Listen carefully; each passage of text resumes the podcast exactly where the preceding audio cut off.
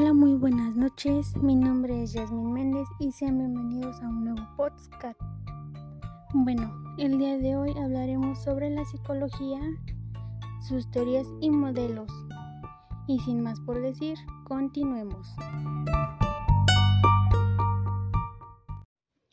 Desde la época de Platón y Aristóteles, las personas a lo largo del tiempo se han ido preguntando acerca de la conducta humana y sus procesos mentales de la misma. Pero, ¿qué es la psicología? En general se podría decir que es una ciencia la cual está encargada de estudiar la conducta humana y los procesos mentales de la misma. Es decir, un ejemplo sobre la conducta podría ser que en casa tengamos algún pequeño que constantemente le gusta agredir a las personas que están a su alrededor.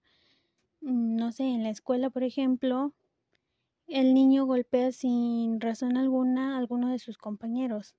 Entonces el psicólogo estudia la conducta del niño, del por qué actúa de esa forma, por qué llegar a los golpes sin razón alguna. Los psicólogos pretenden descubrir, explicar, predecir y modificar el comportamiento humano. Durante los años de 1879, el filósofo y psicólogo Bill Gunn fundó el primer laboratorio de experimentación psicológica. A continuación les voy a hablar sobre algunas teorías y modelos de la psicología. Positivismo. El positivismo, o también conocido como filosofía positiva, es una corriente filosófica que nos afirma que el único conocimiento auténtico es el conocimiento científico y que tal conocimiento solo puede surgir a través del método científico. Es una corriente filosófica la cual afirma que todo conocimiento va derivado de alguna manera a través de la experiencia. Método experimental. Es un método empírico de estudio de un objeto, en el cual el investigador crea las condiciones necesarias o adecuadas existentes. El método experimental ha sido uno de los que más resultados ha dado a lo largo del tiempo. Nos explica que la observación de fenómenos que en un primer momento es sensorial con el pensamiento abstracto se elaboran las hipótesis y se diseña el experimento, con el fin de reproducir el objeto de estudio, controlando el fenómeno para probar la validez de las hipótesis.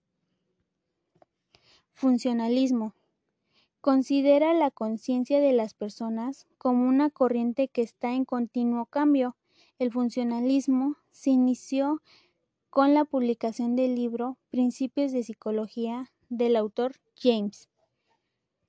El lenguaje es un método de organizar las partes de un todo, incluyendo un conjunto de sus relaciones. Para el estructuralismo, este método de organizar son lo que producen sentido en la actividad humana, social y cultural. Psicoanálisis es una teoría desde la que se considera que la historia del individuo, sobre todo los primeros años, es esencial para comprender el funcionamiento adulto. enfoque gestal. Es una corriente de la psicología de corte teórico y experimental que se, que se dedica al estudio de la percepción humana. Y por último y para finalizar, tenemos las bases biológicas de la conducta. Estas suponen un nexo de unión entre dos disciplinas, las cuales son la psicología y la biología. El objetivo es precisamente presentar los principios fundamentales del estudio de la conducta desde una perspectiva biológica.